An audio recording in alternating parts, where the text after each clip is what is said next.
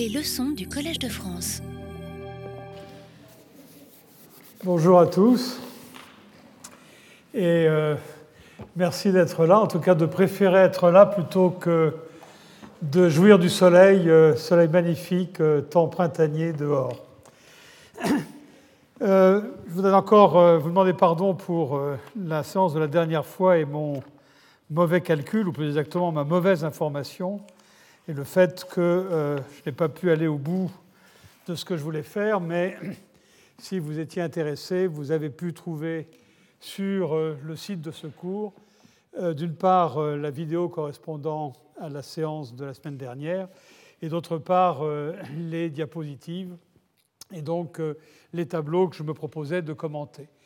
Je ne vais pas le faire aujourd'hui simplement parce que j'aurais peur de reporter le retard d'une séance sur l'autre, et je préfère être sûr que je pourrai terminer le programme que je me suis fixé. Donc la séance d'aujourd'hui diffère assez de la séance précédente. D'une part, vous pouvez voir avec le titre qu'il y a un petit peu un petit caractère de roman policier avec euh, ce terme de mystère qui, euh, en fait, euh, représente l'incertitude ou la méconnaissance dans laquelle on est des mécanismes de croissance. et vous allez voir pourquoi, et vous allez voir la complexité de ce problème et la raison pour laquelle, effectivement, il ne semble pas exister une recette universelle de la croissance et du développement qui serait applicable en tout temps et en tout lieu. Euh, par ailleurs, cette séance est beaucoup moins descriptive que la séance précédente, elle est même un petit peu analytique, et euh, je préfère vous prévenir d'emblée, il y a même un tout petit peu d'équations. Euh, rassurez-vous, ça ne va pas plus loin que l'addition, la soustraction et la multiplication, il n'y a même pas de division. Euh, mais euh, effectivement, vous allez voir que euh, cette partie de l'analyse du développement ne peut pas éviter une certaine formalisation d'un minimum de relations au total assez mécaniques. Donc les motivations et les objectifs de cette séance sont les suivants. D'une part, je vais immédiatement trahir tout ce que j'ai dit la dernière fois, quand j'ai insisté sur le fait que le développement, c'est beaucoup plus que la croissance du produit intérieur brut. C'est aussi l'éducation, c'est aussi la santé, c'est aussi euh, euh, les aspects sociaux euh, du développement. Aujourd'hui, et pour analyser la croissance de façon quantitative, je vais focaliser sur le développement vu essentiellement comme la croissance du produit intérieur brut. Par la suite, et un tout petit moment durant cette séance, euh, j'insisterai sur quelques éléments euh, parallèles qui euh, rejoignent ce que j'ai pu dire la dernière fois. Le premier point sur lequel je voudrais insister pour motiver cette séance, c'est la diversité des expériences nationales de développement. Vous avez sur ce graphique la courbe d'évolution du produit intérieur brut par habitant d'un certain nombre de pays depuis 1960 jusqu'à aujourd'hui. Et vous pouvez voir, avec ces euh, cinq pays ou six pays qui sont représentés sur ce graphique, vous pouvez voir une très grande diversité des expériences. La courbe rouge, c'est le miracle, c'est la Corée, le euh, décollage de la Corée qui a lieu euh, dans les années 70, et effectivement l'accession de la Corée à un statut de pays développé. Aujourd'hui, euh, le euh, produit intérieur brut par habitant en Corée de l'ordre de 27 000 euh, dollars, ce qui est à peu près 60-70% de ce que l'on observe en Europe. En dessous, vous avez le Brésil, et qui, vous le voyez, commence en 1960 à un niveau bien plus élevé que la Corée. Et la Corée va rattraper le Brésil au début des années 80. Il y a une période qui est relativement euh, favorable au Brésil dans les années 70, et puis il y a une très longue stagnation, et puis une sorte de redémarrage ou de légère accélération qui a lieu en toute fin de période. Le pays suivant, quand on va euh, du haut vers le bas euh, sur la gauche, c'est la Côte d'Ivoire. Et la Côte d'Ivoire, vous pouvez le voir, au début, en 1960, elle a un niveau de produit intérieur par habitant qui est très exactement le même que la Corée. Mais 50 ans plus tard, on voit que la Côte d'Ivoire n'a pas décollé. Elle est encore à peu près au même niveau, même légèrement plus bas que là où elle était en 1960. Il y a de nouveau une période relativement favorable dans les années 60-70, et puis il y a une longue stagnation, une récession suivie d'une stagnation.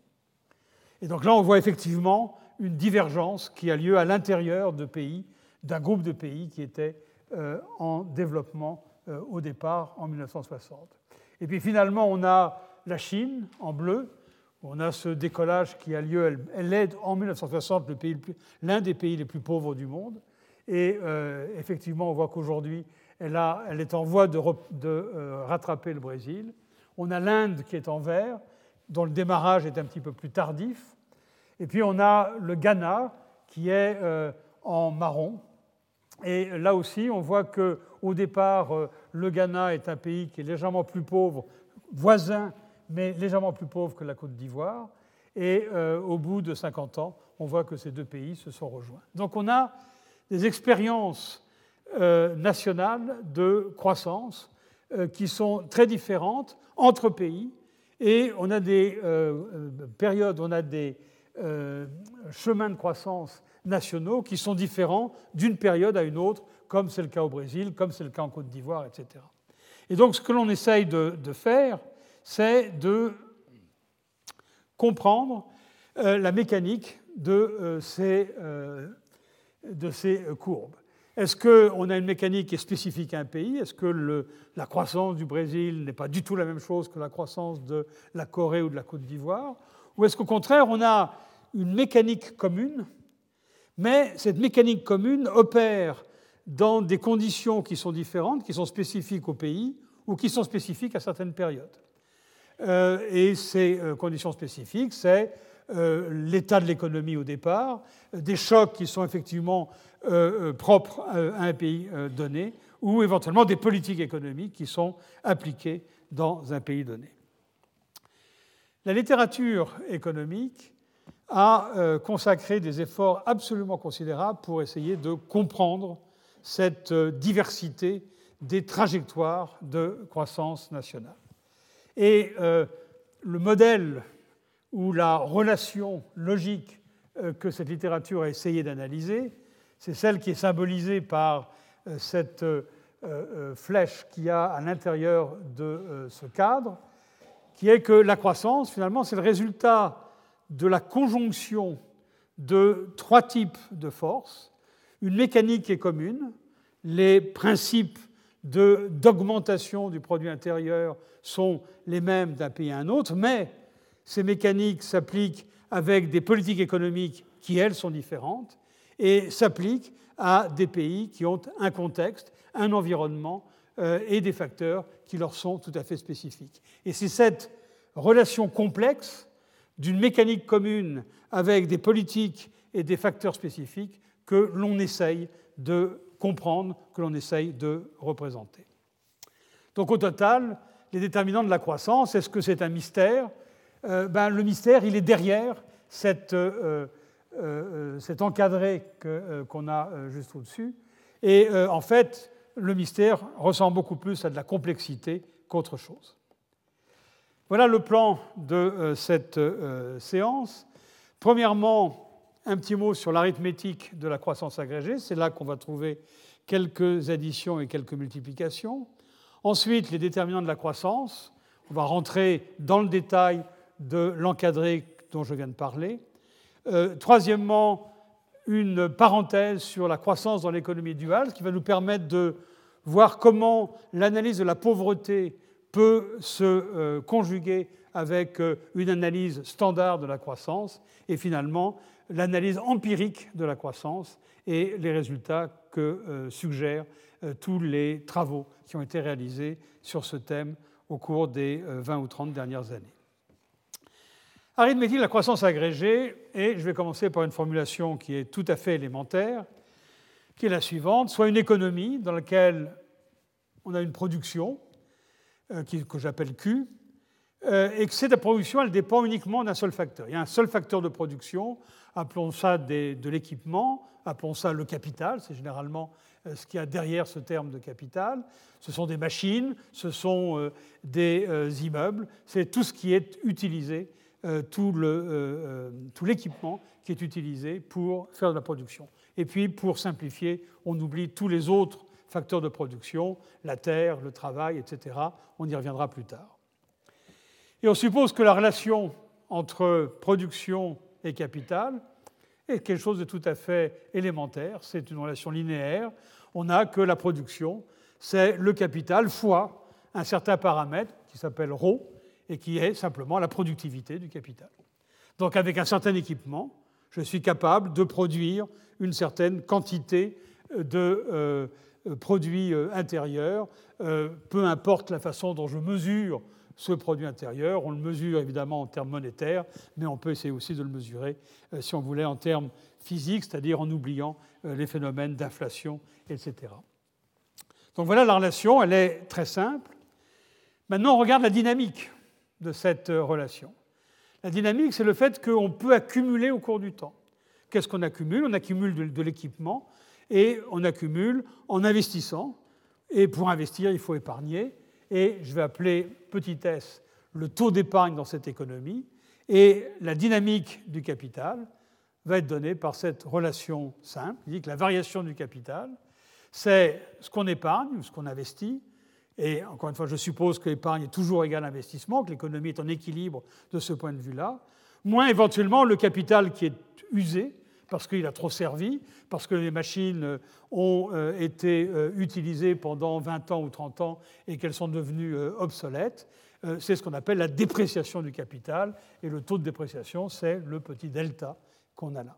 Et donc la relation de variation du capital ou d'accumulation du capital, c'est delta K, la variation du capital euh, d'une période à la période suivante, est égale à S, le taux d'épargne, fois le produit intérieur brut, euh, moins delta, le taux de dépréciation, fois le capital.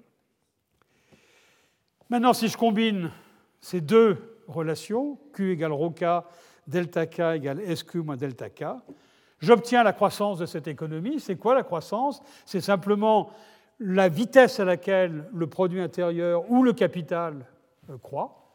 Euh, j'appelle ça grand G. Et si je combine ces deux relations, j'obtiens que G, le taux de croissance, c'est simplement le taux d'épargne S multiplié par la productivité du capital ρ moins delta, le taux de dépréciation. Donc on a bien trois éléments fondamentaux. La vitesse à laquelle on use le capital, delta, la vitesse à laquelle on accumule, c'est euh, euh, l'épargne, la partie du, produit intérieur brut qui n'est pas consommée, qui est épargnée et investie, et finalement la productivité du euh, capital. Donc voilà un raisonnement extrêmement simple, et on va essayer d'élaborer à partir de cette simple équation. Quelques extensions élémentaires. La première, je n'ai pas parlé de euh, croissance démographique. Euh, les graphiques que j'ai montrés tout à l'heure, c'est le produit intérieur brut par habitant. Introduisons donc la population. Si on suppose que la population croît à un taux qui est donné petit n, 1% euh, par an ou 1,5% ou éventuellement 0%, et même dans certains cas des chiffres négatifs, comme ce serait le cas au Japon par exemple, eh bien, il suffit de modifier la formule et de dire ben, le taux de croissance du produit par tête, c'est simplement le taux de croissance du produit intérieur moins le taux de croissance de la population. Donc on enlève petit n à ce qu'on avait euh, défini euh, précédemment. Donc voilà une extension très simple. Et voilà un exemple numérique sur euh, cette formule. Cet exemple numérique est le suivant. On est dans une économie dans, dans laquelle on, on épargne 20%. Euh, du produit intérieur, c'est-à-dire que sur la totalité du produit intérieur, on ne va consommer que 80% et on va garder 20% pour l'investissement. La euh, productivité du capital est de l'ordre de 30%, autrement dit le rapport capital sur euh, produit intérieur est de l'ordre de 3, 1 divisé par 0,3, c'est-à-dire 3,33. C'est un chiffre qui est relativement standard, en tout cas qui était relativement standard euh, il y a euh, quelques décennies dans les pays développés, qu'il l'est encore à peu près dans les pays en développement. Delta 2%, ça signifie que la durée de vie euh, de l'équipement, c'est en moyenne une cinquantaine d'années, un petit peu moins. Et puis, petit n, la croissance démographique, 1,5%. Vous appliquez cette formule, ben, vous trouvez que le taux de croissance du produit par tête dans cette économie, c'est 2,5%. Et évidemment, comme la croissance démographique est 1,5, le taux de croissance total du produit intérieur, c'est 2,5 plus 1,5, c'est-à-dire 4%. Donc vous voyez l'intérêt de cette formule et la simplicité de cette formule et la raison pour laquelle elle a d'ailleurs été utilisée de façon euh, très euh, fréquente.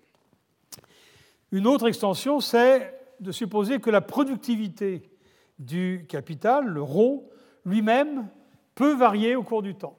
Elle peut augmenter. On fait des découvertes technologiques, euh, on améliore la qualité du capital, et dans ces conditions-là, avec le même volume ou le même montant de capital, on est capable de produire plus aujourd'hui qu'on était capable de le faire il y a 20 euh, ans ou il y a 50 euh, ans.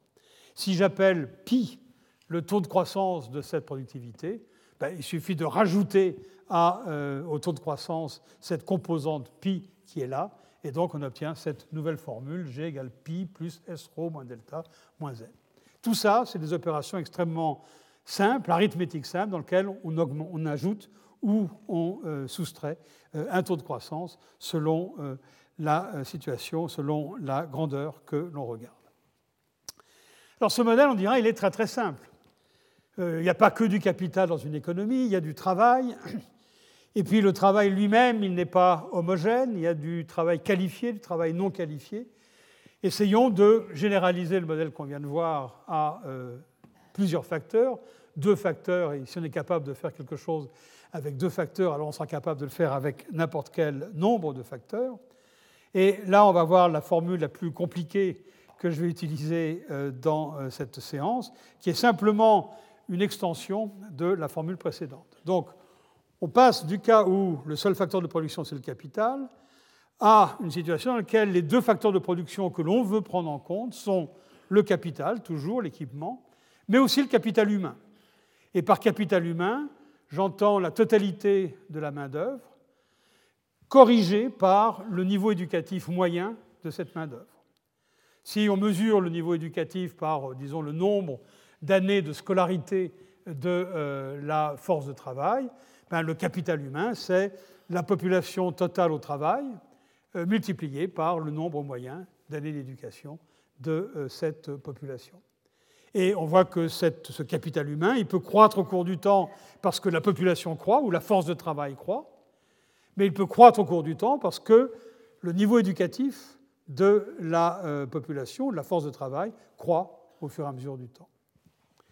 Alors, quand on fait ça, on va passer de cette euh, forme du taux de croissance du produit total. Oui, j'ai oublié de dire que euh, je fais une distinction entre grand G, qui est le taux de croissance du produit intérieur brut total, et petit g, qui est le taux de croissance du produit intérieur brut par habitant.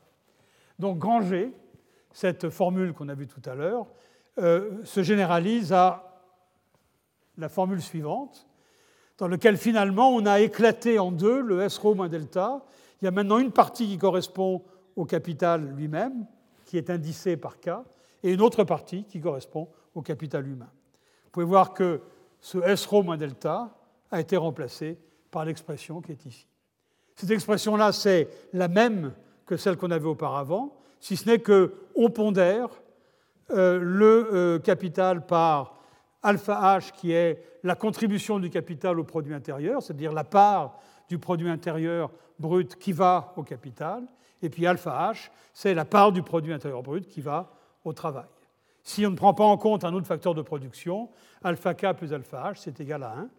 Et euh, on a ici le euh, détail de euh, ces différentes l'interprétation de ces différents paramètres. Encore une fois, on a toujours S, ρ et delta, mais on distingue maintenant pour euh, ces paramètres, pour le capital physique, l'équipement, et pour le capital humain.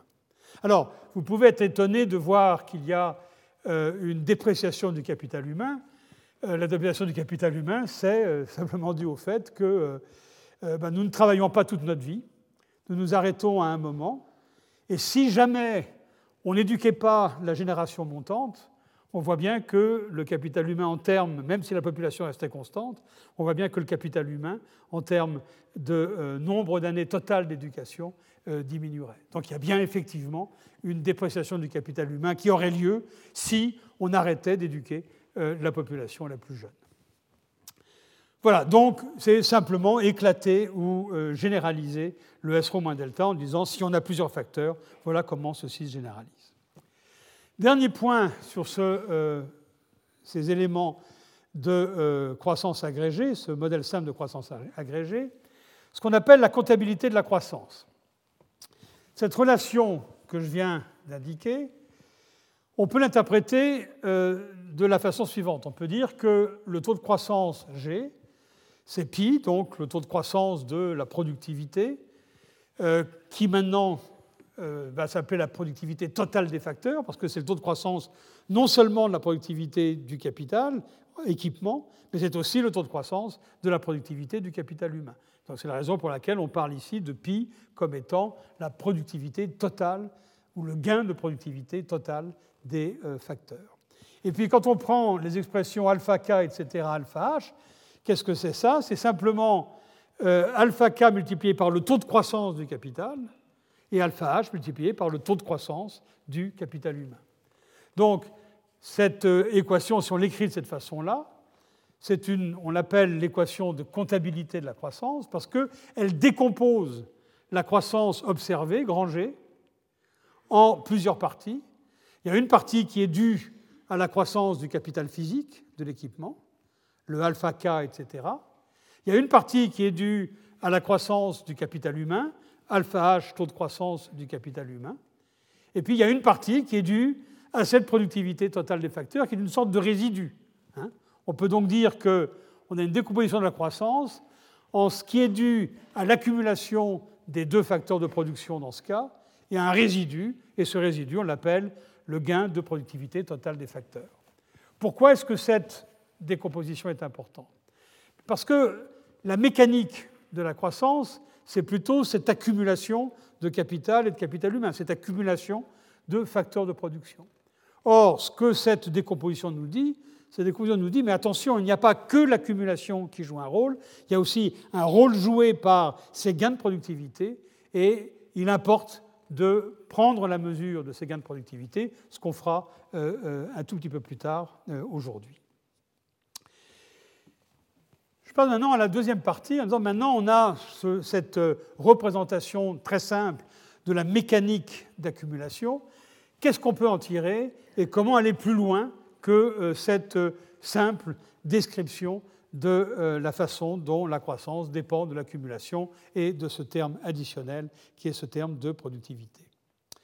Alors ce qu'il faut remarquer, c'est que la relation que j'ai écrite, le G égale pi plus S rho moins delta moins n, euh, c'est une identité, dans le sens qu'à tout moment du temps, dans n'importe quelle économie, cette équation, elle est vraie. En un point du temps, il y a une valeur pour pi, il y a une valeur pour s, une valeur pour rho, pour delta, pour n. Et si je fais euh, la somme et la multiplication qui est ici, j'obtiens le taux de croissance du produit par tête. Donc de ce point de vue-là, je n'ai pas un modèle explicatif de la croissance. J'ai simplement une description de euh, la façon dont le euh, taux de croissance de l'économie est donné par euh, les, variations des différentes composantes euh, du, modèle de production qu'on avait au départ, c'est-à-dire le Q égale ρ fois K. Maintenant, on peut transformer cette relation en un véritable modèle, modèle en faisant des hypothèses supplémentaires. Ces hypothèses, c'est quoi? C'est des hypothèses sur la valeur des paramètres. Je peux par exemple faire l'hypothèse que tous ces paramètres sont absolument constants, que je suis dans une économie dans laquelle, pour une raison ou pour une autre, j'ai observé que de tout temps, pi était égal à 1%, euh, que s était égal à 23% et que ρ était égal à 25%. Et je vais considérer que dans le futur, ces valeurs que j'ai observées qui semblaient absolument constantes dans le passé vont se prolonger. Et à ce moment-là, j'ai un vrai modèle dans la mesure où cette relation m'indique ce que sera le taux de croissance de l'économie dans le futur. Mais évidemment, l'hypothèse que je fais de constance de ces paramètres est une hypothèse tout à fait naïve. Euh, dans la réalité, ce que l'on attend, c'est que ces paramètres dépendent de l'état de l'économie en premier lieu, et en deuxième lieu dépendent évidemment du contexte économique général et des politiques économiques. Et c'est ça que je voudrais essayer de détailler maintenant. Donc l'exemple 2, c'est le cas qui est le cas retenu et euh, analysé et réanalysé par euh, euh, la théorie économique, c'est le cas où les paramètres dépendent de l'état de l'économie. Je prends ici un cas relativement simple, dans lequel ρ, cette productivité du capital, ou la productivité des facteurs, est elle, lui-même une fonction de l'état de l'économie. Ici, on dit que euh, est une fonction décroissante du capital, ce qui fait qu'on accumule du capital, et si on croit à la loi des rendements marginaux décroissants, euh, de dire le petit capital, la machine supplémentaire qu'on ajoute, elle est moins productive que la machine qu'on a ajoutée euh, précédemment, ce qui semble une hypothèse qui n'est pas déraisonnable.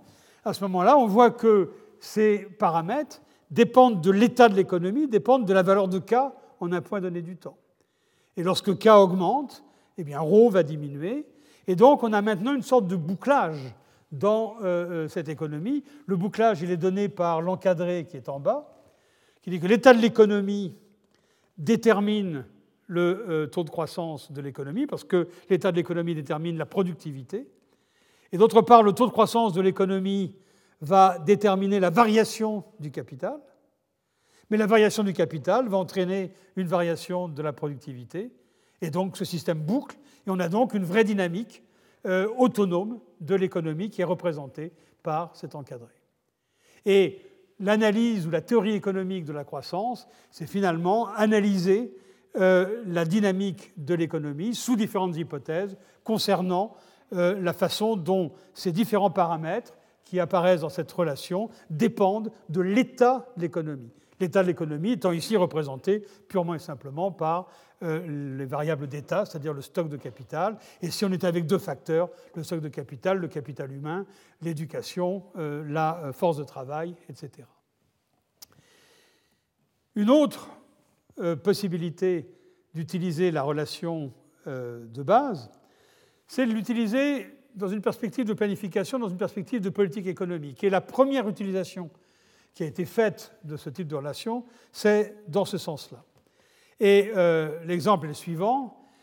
Imaginons qu'on euh, est dans une économie pour laquelle on peut supposer que pi, rho, delta, n ont des valeurs fixes, constantes, euh, qu'on ne peut pas modifier. Et que la seule valeur qu'on pourrait éventuellement modifier, que le planificateur pourrait modifier, ou que le décideur pourrait modifier, c'est S, le taux d'épargne ou d'investissement dans cette économie. Par exemple, on pourrait dire qu'avec les valeurs qui sont ici, 0% pour pi, 25% pour rho, 2% pour delta, n égale 0%, pas de croissance euh, démographique. Pour obtenir un taux de croissance de 7,5%, alors j'ai mis Chine entre parenthèses parce que c'est ce qu'on appelle euh, des euh, taux de croissance à la chinoise, pour obtenir ça, il faut obtenir, il faut imposer que le taux d'investissement, le taux d'épargne, soit égal à 38%. Euh, donc, l'objectif des décideurs va essayer de générer un taux d'investissement qui soit effectivement égal à 38%. Et pour vous donner euh, une idée ou un exemple du fait qu'il n'y a rien là d'inimaginable, si on prend de nouveau le cas de la Chine entre 1990 et 2006, le taux de croissance de l'économie était de 10%, euh, la croissance démographique est extraordinairement faible en Chine, euh, pour euh, la raison que l'on sait, c'est-à-dire la politique de l'enfant unique. Et le taux d'investissement, le taux d'épargne qui était pratiqué ou qu'on observait en Chine était effectivement de l'ordre de 50%. Les Chinois investissaient 50% de leur produit intérieur brut. Ce qui montre bien l'intérêt et le réalisme de la relation qui est là. Mais effectivement, le problème est de savoir comment les euh, décideurs, comment les euh, politiques euh, vont pouvoir imposer à l'économie de générer un taux d'investissement de 38% ou un taux d'investissement de 50% ou un taux d'investissement de X% selon les objectifs retenus et selon la valeur des autres paramètres. Pour faire ça, les autorités économiques vont utiliser un certain nombre d'instruments. Et ce sont ces instruments qu'il faut maintenant regarder, ou plus exactement, il faut regarder maintenant quels sont tous les déterminants possibles des différents paramètres qui interviennent dans cette relation. Et c'est ça qu'on peut appeler les déterminants de la croissance. Donc chaque paramètre, si on prend le cas avec deux facteurs, chaque paramètre dépend de plusieurs éléments, et je liste ici un certain nombre de ces éléments. Technologie, euh, la productivité et leurs déterminants, euh, ça dépend de euh, l'état de la technologie dans cette économie. l'état des connaissances, ou éventuellement l'état des technologies que cette économie a pu importer de l'étranger ou qu'elle a pu mettre au point euh, de façon euh, autonome. Ça va dépendre de la part des facteurs, donc ça va dépendre de la façon dont fonctionne l'économie. Ça va dépendre des conditions initiales, comme on vient de le voir à l'instant. Ça va dépendre du comportement des agents. Par exemple, si on prend les firmes, euh, le gain de productivité total des facteurs va dépendre probablement de leur activité dans le domaine de la recherche et du développement. Ça va dépendre des progrès qu'elles peuvent faire en termes d'organisation de la production, d'organisation de leur fonctionnement. Ça va dépendre euh, du comportement d'épargne de l'ensemble de cette économie, c'est-à-dire euh, euh, du comportement d'épargne des ménages, de la part de la valeur ajoutée que les entreprises vont donner aux salariés et la part qu'elles vont réinvestir dans euh, leur euh, business. Euh, ça va dépendre éventuellement de la distribution des revenus. Si on pense que les gens qui ont un revenu plus élevé épargnent plus que les autres, ça va dépendre de l'offre de travail des individus, des ménages, et on sait que, notamment dans les pays en développement, la force de travail croît plus vite que la population. Et dans ces conditions-là, euh, la croissance de la force de travail, la croissance du capital humain dans une économie dépend euh, là aussi du comportement des, euh, ménages. Et ceci est aussi un déterminant de l'ensemble des paramètres. Et de façon générale, le fonctionnement de l'économie, la façon dont le marché du travail fonctionne, dont les marchés financiers fonctionnent, l'existence ou non de concurrence étrangère à travers l'ouverture au commerce extérieur, tout ceci euh, tous ces facteurs sont des déterminants des différents paramètres de ce modèle. Et là, on commence à prendre la dimension de la complexité de ce qui détermine la croissance. Pourquoi? Parce que tous les éléments que je viens de citer sont eux-mêmes affectés par les politiques économiques qui sont mises en place. La fiscalité joue un rôle, évidemment.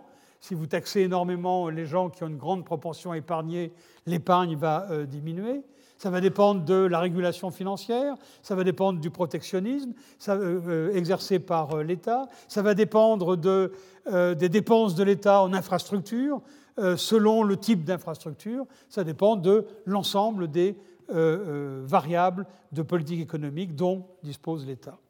Ça va dépendre aussi des conditions spécifiques à l'économie considérée. J'ai déjà parlé des conditions initiales, les termes de l'échange, la façon dont cette économie euh, euh, le prix relatif des exportations de cette économie par rapport au prix euh, des importations de cette économie. Ça va dépendre de la croissance des pays partenaires, de l'inégalité des revenus et d'autres facteurs possibles.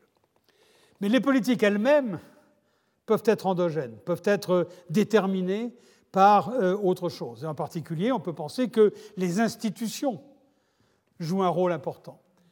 Dans une économie dans laquelle on a euh, un régime autocratique euh, et euh, prédateur, c'est-à-dire où les dirigeants ne pensent qu'à prélever une part importante du produit intérieur pour leurs propres bénéfices, effectivement, les décisions de politique économique ne seront pas du tout les mêmes que dans une économie démocratique dans laquelle on a une, certaine, une transparence totale des décisions du gouvernement. Et de ce point de vue-là, on peut penser que les politiques elles-mêmes sont déterminés par la façon dont fonctionne euh, le processus de décision publique s'agissant de décisions économiques.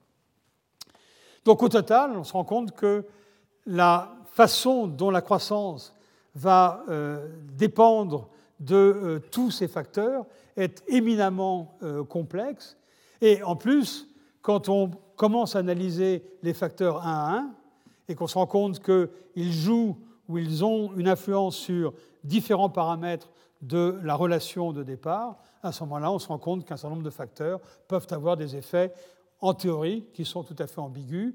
Ils peuvent être favorables d'un côté, défavorables de l'autre. Et donc, quelque part, il faut regarder empiriquement s'il est possible de euh, euh, trouver la façon dont telle politique économique peut influencer la croissance euh, ou non. Alors, c'est très différent, cette analyse-là, de la comptabilité de la croissance, qui est évidemment quelque chose de beaucoup, beaucoup plus simple, mais qui n'explique rien, qui simplement constate euh, l'impact de euh, l'accumulation de facteurs sur la croissance, constate l'importance de ce terme de productivité totale des facteurs, mais n'explique pas la façon dont l'un et l'autre, ou les uns et l'autre, euh, peuvent être influencés par les politiques économiques.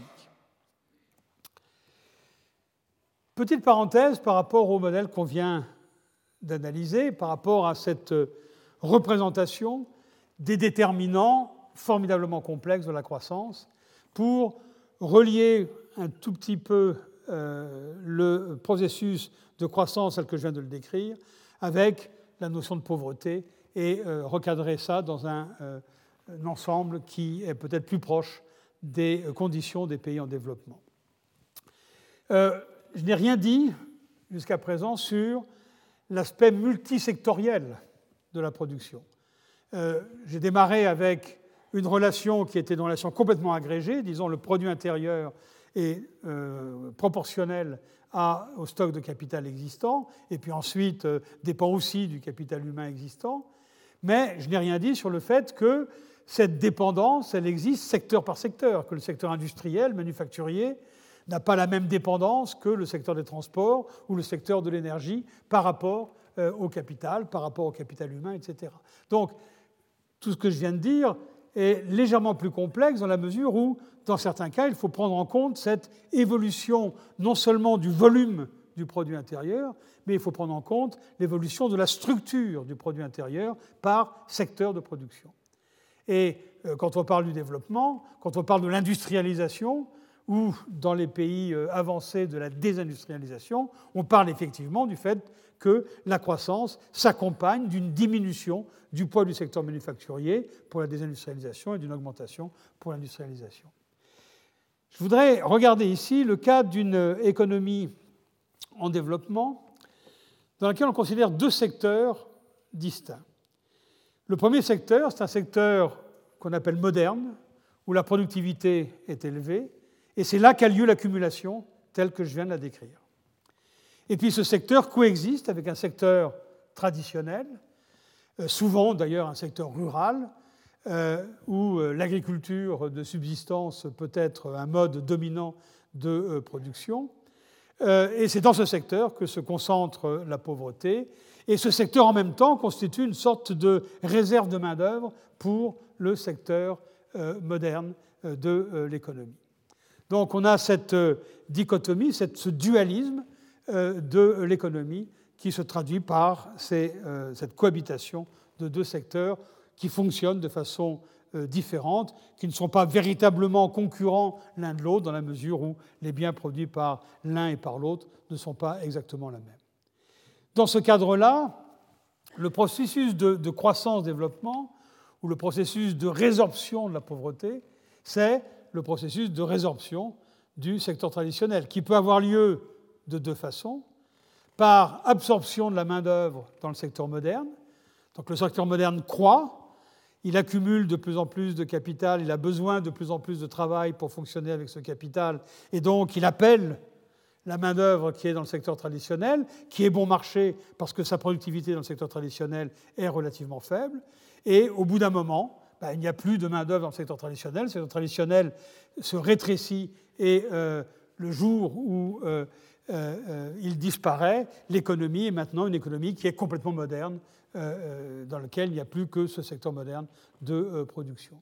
Mais on peut aussi imaginer que certaines politiques cherchent à moderniser le secteur traditionnel lui-même, en introduisant des relations marchandes à l'intérieur de ce secteur. Par exemple, les agriculteurs de subsistance peuvent se voir donner la possibilité d'acheter des engrais, s'ils peuvent vendre une partie de leur production.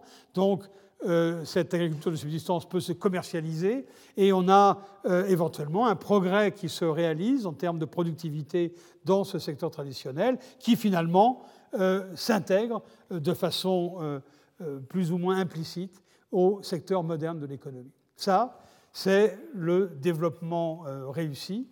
Euh, on a toute cette période dans laquelle on résorbe la réserve de main-d'œuvre qui est euh, disponible au secteur traditionnel.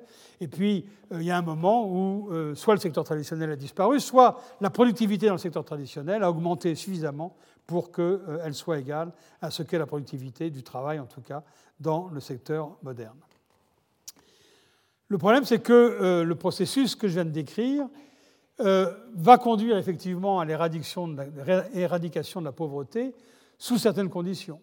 Il faut évidemment que l'accumulation dans le secteur moderne soit suffisamment rapide. Si on a un secteur moderne qui est extrêmement peu dynamique, il ne va pas être capable d'absorber la main-d'œuvre euh, qui est dans le secteur traditionnel. Il ne va pas être capable non plus, d'ailleurs, d'absorber la croissance démographique. Et dans ces conditions-là, le processus que je viens de décrire euh, va stagner et euh, cette économie ou ces économies vont rester euh, dans le stade dual euh, qu'on a décrit au départ. il se peut aussi que le secteur moderne soit relativement dynamique, mais qu'en même temps qu'il accumule du capital, les techniques de production se modifient, et en particulier une substitution du travail par le capital a lieu, simplement parce que les techniques de production qui sont utilisées, souvent importées de l'étranger, sont relativement intensives en capital par rapport aux euh, techniques qui étaient utilisées auparavant. Et si c'est le cas, on voit bien qu'il est possible que l'accumulation ait lieu dans ce secteur moderne, que la croissance ait lieu, que le produit intérieur de ce secteur augmente, mais qu'en même temps, sa capacité d'absorption de la main-d'œuvre traditionnelle soit euh, euh, stagnante. Donc, euh, ici, on a euh, une sorte de euh, conflit entre le processus d'accumulation d'un côté et le processus de changement technologique dans le secteur moderne de l'autre. Alors ce cadre d'analyse est, je le cite, parce qu'il est particulièrement intéressant, parce que derrière ce processus très simple de transfert ou de vases communicants entre le secteur traditionnel et le secteur moderne, on a un certain nombre de phénomènes qui sont très euh, euh, important, très accentué dans beaucoup de pays en développement. Le problème de la, de la résorption de l'agriculture de subsistance est un problème qui relève, et c'est dans l'agriculture de subsistance évidemment qu'on trouve les plus grandes poches de pauvreté, relève de la logique que je viens d'indiquer.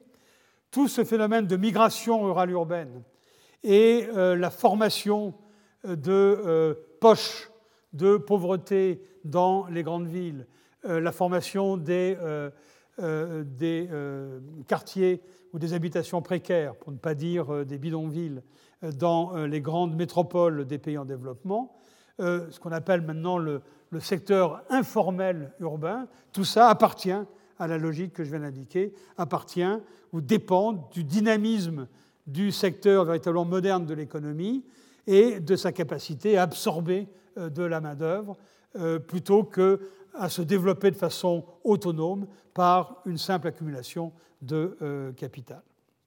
Donc, euh, c'est important de signaler cette extension du euh, modèle de base à deux secteurs parce que c'est une façon de prendre en compte ou de représenter au sein d'une théorie de la croissance, de représenter le processus de résorption ou de maintien ou même d'augmentation de la pauvreté dans une économie de, façon euh, dynamique.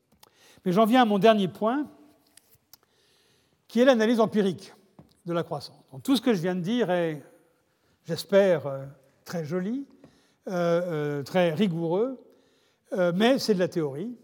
Et essayons de voir maintenant ce que l'on peut en faire quand on essaye de regarder les chiffres et de faire parler les chiffres comme le disent certains.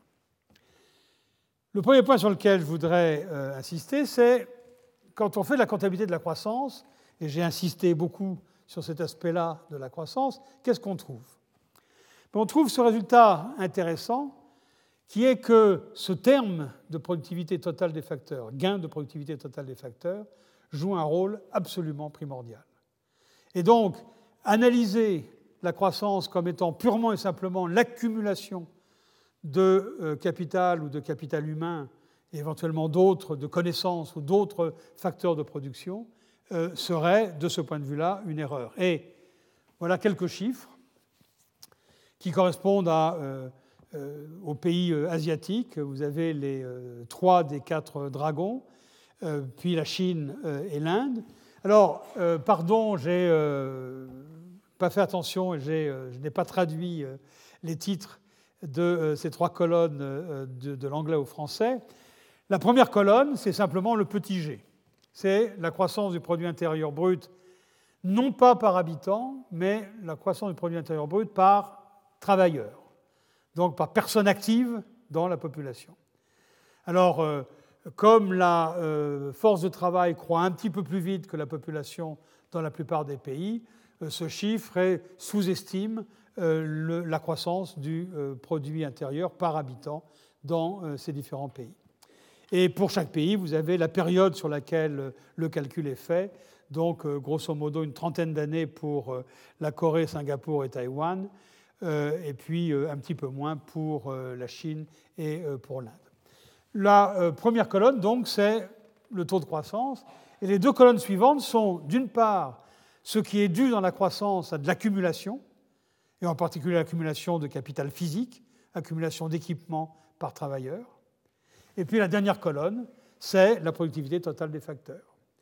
Et euh, si euh, vous euh, regardez ça de près, vous allez voir que la première colonne est égale à la somme des deux dernières colonnes. Donc 5,06, c'est bien 2,84 plus 2,22. C'est la décomposition de la formule de de la croissance que j'ai indiquée tout à l'heure. Et qu'est-ce qu'on constate ici? On constate que la colonne de droite représente une part importante de la colonne de gauche. On dans le cas de la Corée, on a euh, en moyenne une croissance à 5% sur euh, la période 60-90 qu'on a vu sur le graphique euh, qu'on avait au départ. Et ben, sur ce 5% de croissance, il y a un petit peu moins que la moitié qui est due à cette croissance de la productivité totale des facteurs. Donc, dans la croissance coréenne, il y a euh, une partie qu'on explique bien par le fait qu'il y a plus de gens qui travaillent, ils sont plus éduqués, il y a plus de capital, euh, plus d'équipement pour chaque travailleur dans l'économie. Mais il y a une partie euh, qu'on explique moins bien, qui est ce résidu, qui correspond au fait que, avec les mêmes facteurs de production, en 1990, la Corée était capable de produire beaucoup plus qu'elle n'était capable de produire en 1960. Et donc, ce terme de, euh, on prend la mesure de l'importance de ce terme de gain de productivité. Et vous voyez que c'est la même chose dans euh, les autres pays. À Singapour, euh, c'est un peu moins que 50%. à Taïwan, c'est 50%. en Chine, c'est plus que 50%. Et, et, en Inde, c'est là aussi beaucoup plus que 50%. Donc, importance, d'une part, évidemment, de l'accumulation, mais de ce terme de productivité. Pour vous donner un élément de comparaison, euh, en France, euh, sur les 7 euh, ou 8 dernières années, mettons 95 jusqu'à 2006, disons avant la crise, le taux de croissance de la productivité totale des facteurs a été de 0,9%. il avait été de pratiquement 3% durant toute la période de rattrapage des années 50 jusqu'aux euh, années 70. Et puis il y a eu des périodes euh, euh, très néfastes, par exemple tout le début des années 90, le taux de croissance de la productivité totale des facteurs est pratiquement égal à zéro. Donc il y a des fluctuations qui ont lieu au fur et à mesure du temps, et ces fluctuations correspondent au fait que les facteurs sont plus ou moins bien utilisés, que le progrès technique est plus ou moins rapide, il y a des innovations qui ont lieu de façon plus rapide à certaines époques qu'à d'autres époques, euh, ou bien euh, il y a des progrès d'organisation ou d'efficacité de l'économie qui ont lieu euh, à certains moments. Maintenant, regardons la relation de base entre croissance d'une part et puis accumulation de facteurs d'autre part, en regardant ce qu'on peut appeler l'icône ou une icône des équations de croissance, qui est un article de, l'économiste américain Robert Barrow, qui est à Harvard, euh, qui date de 1991 et qui a été un peu le point de départ d'une littérature absolument euh, fourmillante de, euh, à partir de là sur l'analyse des déterminants de la croissance.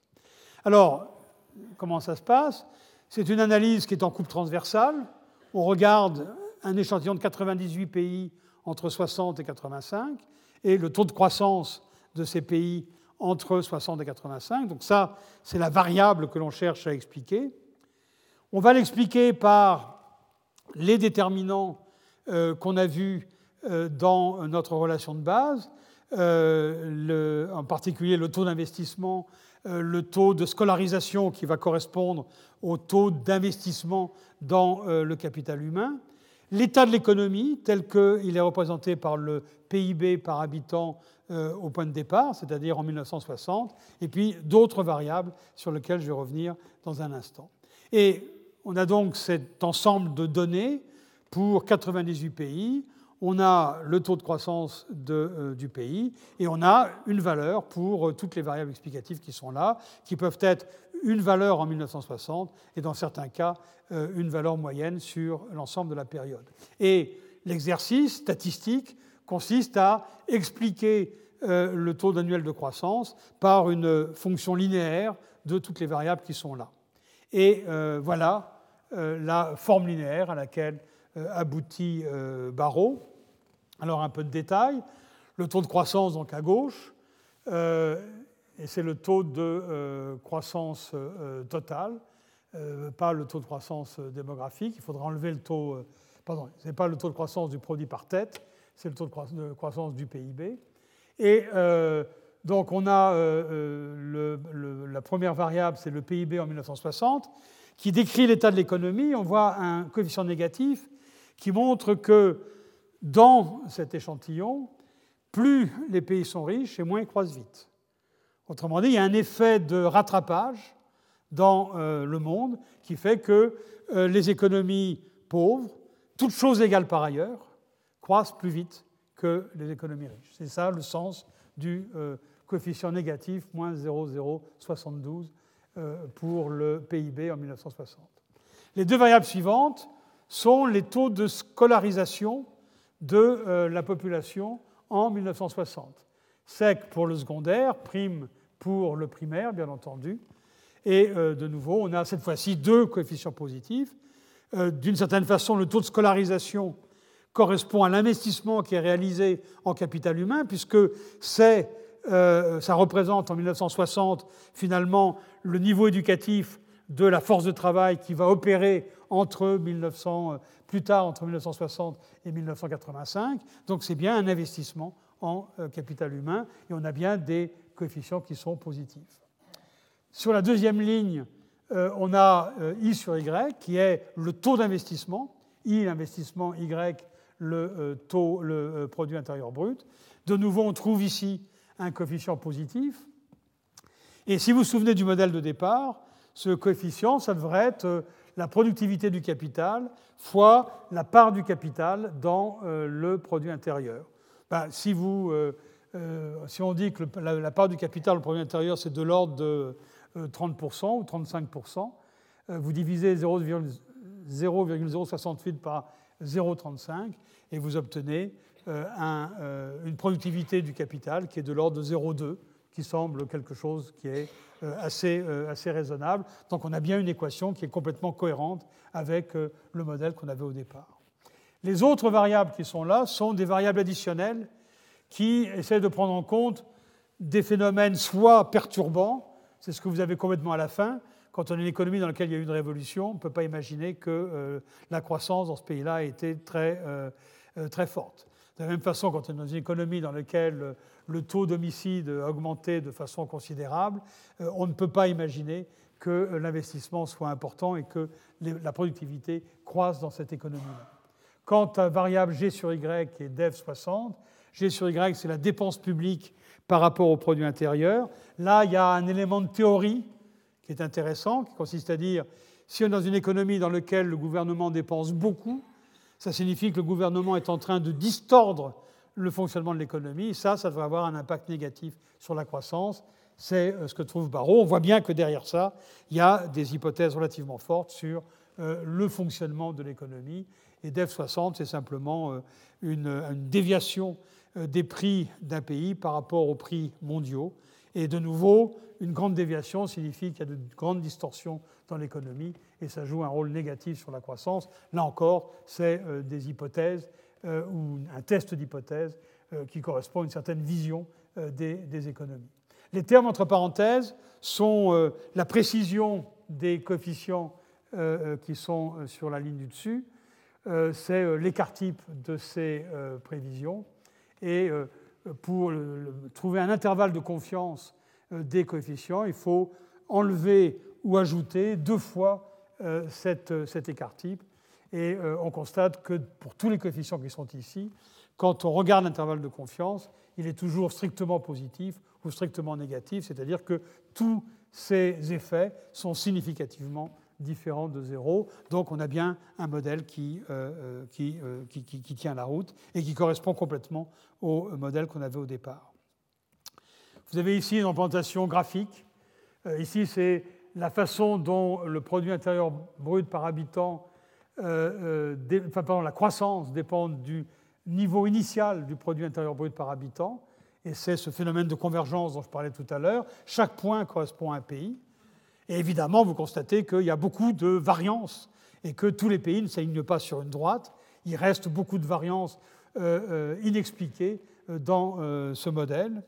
Et ici, on a, autre exemple, la façon dont le taux de croissance dépend, toutes choses égales par ailleurs, de la scolarisation dans le secondaire. De nouveau, on a une fonction qui est croissante, on a une droite qui euh, est euh, croissante, et on a euh, tous ces points correspondent aux différents pays. On constate de nouveau qu'il y a une très grande hétérogénéité entre pays, mais qu'en moyenne, et ça c'est un point important, en moyenne, on a cette dépendance positive entre la croissance et, le, et la scolarisation. Maintenant, on peut aller un, étape, un échelon plus haut, dans cette analyse, vous voyez, l'analyse de Barreau, c'est une analyse qui est exactement la relation qu'on avait au départ. Taux d'investissement en capital humain, taux d'investissement en capital physique, taux de croissance et état de l'économie. Aller un échelon plus haut signifie qu'au lieu de regarder ces taux d'investissement, on va chercher les déterminants de ces taux d'investissement, qui peuvent être les politiques mises en place, euh, qui peuvent être certaines autres conditions initiales ou certaines autres spécificités des pays considérés. Et donc, l'étape suivante de l'analyse et l'étape suivante dans la littérature sur euh, ces équations, ces modèles empiriques de croissance, ça a été d'introduire toutes ces variables de politique économique. Alors, il y a une littérature absolument énorme dans les années 90 et début des années 2000 là-dessus. Et voilà euh, un échantillon de toutes les variables qui ont été systématiquement explorées, analysées, dans le même cadre analytique que celui que je viens de présenter pour euh, l'article de, de Barreau. Alors, dans les variables analysées, euh, on a la libéralisation financière. Est-ce que la libéralisation financière accélère ou, au contraire, ralentit la croissance? L'ouverture commerciale, on y reviendra la semaine prochaine. Investissement en infrastructure, euh, la fiscalité, le volume et la nature des dépenses publiques, il y a en particulier une série de papiers sur le, rôle des dépenses militaires, sur euh, le taux de croissance et sur l'évolution de la pauvreté, les politiques éducatives, les investissements étrangers, l'inégalité de la distribution des revenus dans l'économie, des variables de nature plus sociologique, la fragmentation ethnique, pourquoi la fragmentation ethnique? Parce que l'idée est de dire que s'il y a des ethnies euh, différentes qui éventuellement se disputent le pouvoir, la gouvernance va s'en ressentir, euh, enfin, le, euh, le, climat d'investissement va s'en ressentir et donc on va avoir une diminution de la croissance. il y a donc beaucoup de gens qui se sont intéressés à tester le fait que cette formation ethnique joue un rôle négatif sur la croissance. D'ailleurs, il se trouve que les résultats obtenus ne sont pas euh, très euh, euh, convaincants. Et puis la gouvernance, la gouvernance se décline par plusieurs variables, les libertés civiles, il y a des indicateurs qui sont donnés par un certain nombre d'organismes sur l'importance, le degré de liberté civile qui existe dans une économie, la démocratie. C'est évidemment extrêmement tentant de tester l'hypothèse qu'une démocratie croit plus vite qu'une autocratie. Là aussi, c'est une littérature qui est extraordinairement foisonnante et euh, qui a conduit à des résultats euh, euh, tout à fait ambigus. Je crois que la seule chose qu'on puisse dire, c'est qu'il n'y a pas vraiment de relation directe entre démocratie et croissance. En tout cas, la relation est beaucoup plus complexe que ce que pourrait détecter ce genre d'analyse empirique, défense des droits de propriété, etc. etc. Il y a euh, euh, un article qui euh, fait une revue de toute cette littérature qui est paru dans une encyclopédie sur l'économie de la croissance. Et il y a quelque chose comme une trentaine de pages à la fin de cet article dans lequel il y a une recension de toutes ces études qui ont cherché à trouver ou à tester l'importance d'une variable de politique économique sur euh, la croissance. Euh, donc, comme j'ai dit, les résultats ne sont pas toujours euh, très convaincants. Et le point important, c'est que tous ces modèles ont un pouvoir explicatif extrêmement faible. C'est-à-dire qu'ils montrent éventuellement qu'en moyenne, il y a une relation positive ou négative entre la croissance et telle variable de politique économique, mais l'hétérogénéité des pays par rapport à cette relation est absolument considérable. Donc, euh, le résultat obtenu est un résultat obtenu pour un pays moyen, mais effectivement, euh, quel est le sens d'un euh, pays moyen quand on parle de politique économique? Le problème majeur de toutes ces analyses, c'est le problème de l'endogénéité ou de la causalité inverse. Quand, par exemple, j'ai parlé tout à l'heure de démocratie, est-ce que, quand je regarde la, relation entre démocratie et croissance, est-ce que, euh, dans quel sens va la relation? Est-ce que c'est la croissance euh, qui dépend de la démocratie, qui est plus rapide dans un pays démocrate que dans un pays euh, autocratique? Ou est-ce que c'est le contraire? Est-ce que c'est la démocratie qui est favorisée, ou l'avènement de la démocratie qui est favorisé par une économie dans laquelle la croissance est plus rapide Comment est-ce qu'on peut distinguer les deux sens de euh, la causalité? Et cette remarque sur euh, la euh, démocratie, on peut la faire pratiquement pour chacune des variables de politique économique que j'ai indiquées. L'ouverture commerciale, même chose. Est-ce que c'est le fait qu'on ait ouvert l'économie qui fait qu'elle croît plus vite Ou est-ce que c'est le fait que l'économie croît plus vite qu'elle a besoin de trouver des débouchés dans d'autres pays dans le monde Et donc va augmenter son ouverture ou son exposition au commerce extérieur.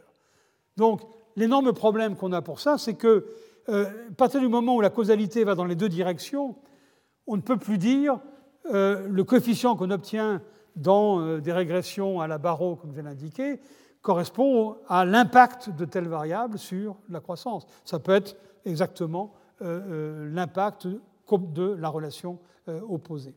Et on a cherché à résoudre ce problème-là en utilisant ce qu'on appelle des variables instrumentales, euh, qui sont des variables qui sont corrélées à la variable qu'on cherche à tester, mais pas avec euh, euh, la variable expliquée, c'est-à-dire le taux de croissance, mais le nombre d'instruments qu'on peut utiliser est extraordinairement limité. Il y a eu tout un débat il y a quelques années à propos d'un article dans lequel, pour mettre en évidence l'effet de certaines institutions sur la croissance, les auteurs utilisaient comme instrument la mortalité des colons de différents pays en développement au XVe siècle, au XVIe siècle.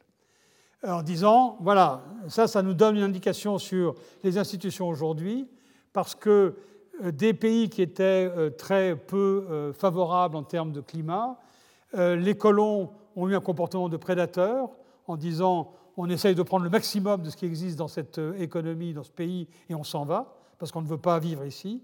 Ou au contraire, des pays dans lesquels les conditions étaient plus favorables, les colons se sont dit, oui, ça vaut la peine de s'installer ici, de créer une société qui est à peu près l'image de celle qu'on avait chez nous. Et donc, dans ces conditions-là, les institutions ne sont pas du tout les mêmes. Il y a évidemment eu un débat énorme sur la signification de cette variable instrumentale. Est-ce que vraiment c'était quelque chose de satisfaisant que d'expliquer les institutions d'aujourd'hui avec des conditions climatiques ou des conditions sanitaires qui euh, euh, remontait euh, à 4 ou 5 siècles.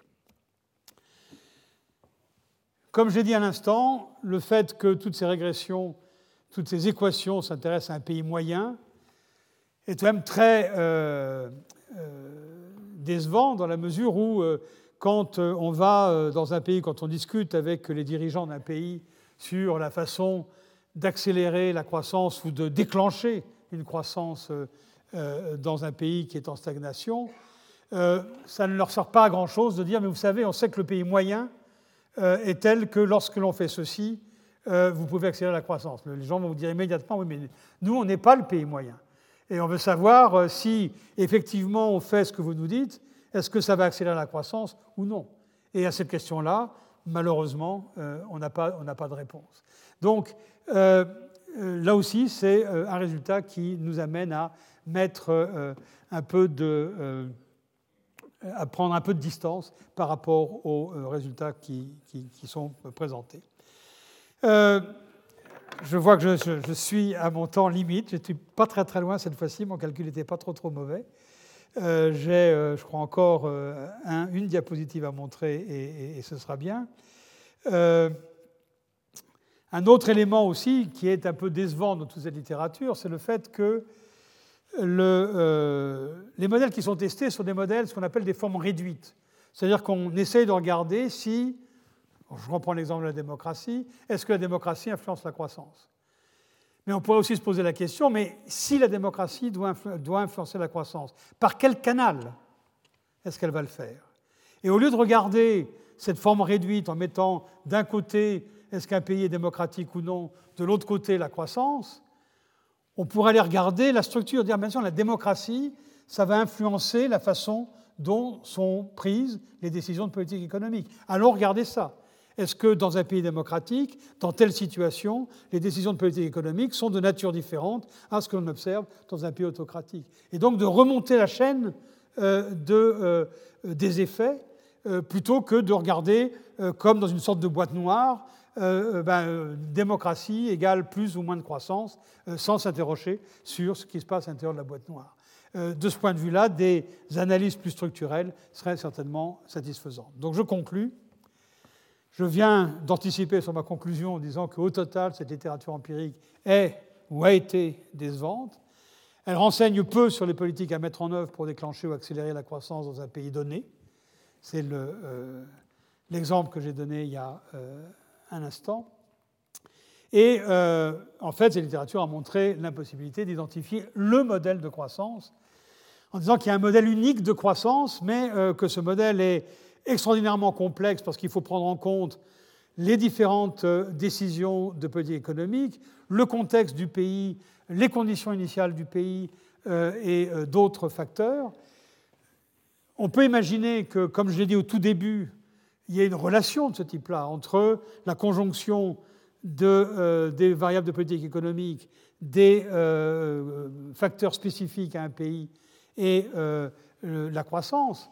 Mais la dimension de cette relation est tellement gigantesque qu'on n'aura jamais suffisamment d'observations pour pouvoir identifier statistiquement ce modèle.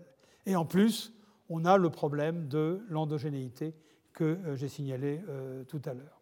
Alors, quelles sont les voies d'approfondissement? Il ne faut pas euh, baisser les bras et dire bah, finalement, il y a un certain nombre de gens qui disent ça dans la profession, bah, finalement, la macroéconomie et cette approche agrégée de la croissance ne nous dit pas grand-chose, donc regardons ailleurs, faisons autre chose. On ne peut pas se passer d'une analyse agrégée de la croissance qui va nous permettre de comprendre comment une économie est capable de créer des emplois euh, euh, à des niveaux de productivité satisfaisants, etc. Donc il faut effectivement approfondir euh, cette analyse. En premier lieu, je crois qu'on peut approfondir avec une meilleure articulation de l'analyse empirique avec des modèles structurels qui décrivent la façon dont certaines variables de politique économique ou d'environnement peuvent euh, influencer la croissance. En, en développant l'analyse au niveau microéconomique, très peu est fait à l'heure actuelle sur le comportement des firmes. Et on a de plus en plus de données, heureusement, sur le comportement des firmes dans les pays en développement. Qui décide de l'emploi? Qui décide d'exporter? Qui décide d'investir? Qui décide euh, d'augmenter ou de diversifier sa production, ce sont les firmes, ce sont les entrepreneurs. Et donc, tant qu'on n'aura pas une vision à peu près satisfaisante de la façon dont fonctionne ce tissu de production, ou dont fonctionne bien ou mal ce tissu de euh, production, on aura une vision qui sera partielle du processus de croissance. Et puis, une dernière voie d'approfondissement, ça rejoint cette idée de pays moyen. Le pays moyen n'existe pas qui existe, ce sont des situations particulières. Euh, on gagnerait, euh, et on gagne, parce que beaucoup de gens le font, à des études détaillées de situations et d'expériences nationales. Et en particulier, c'est développé euh, ces dernières années une sorte d'approche de la croissance par l'identification des facteurs de blocage, ce qu'on appelle les binding constraints, de la croissance dans un pays donné, qui est purement et simplement une analyse en profondeur des éléments, de tous les éléments qu'on a pu voir euh, au cours de euh, cette séance qui, d'une façon ou d'une autre, vont déterminer la croissance, des déterminants de l'accumulation de facteurs, de déterminants plus ou moins observables de, des gains de productivité de, des gains de la productivité totale des facteurs. Et c'est à travers ce genre d'analyse plus détaillée qu'on peut espérer euh, euh, améliorer notre vision et notre explication de la croissance, mais l'explication sera essentiellement spécifique et je crois que c'est ça qu'on apprend de toute cette littérature. Voilà pour aujourd'hui. Merci beaucoup pour votre attention. Et j'espère ne pas vous avoir effrayé avec les équations. Alors je vais faire de la publicité. La fois prochaine, il n'y en aura pas beaucoup, il y aura plutôt des graphiques que des équations. Retrouvez tous les contenus du Collège de France sur www.colège-2-france.fr.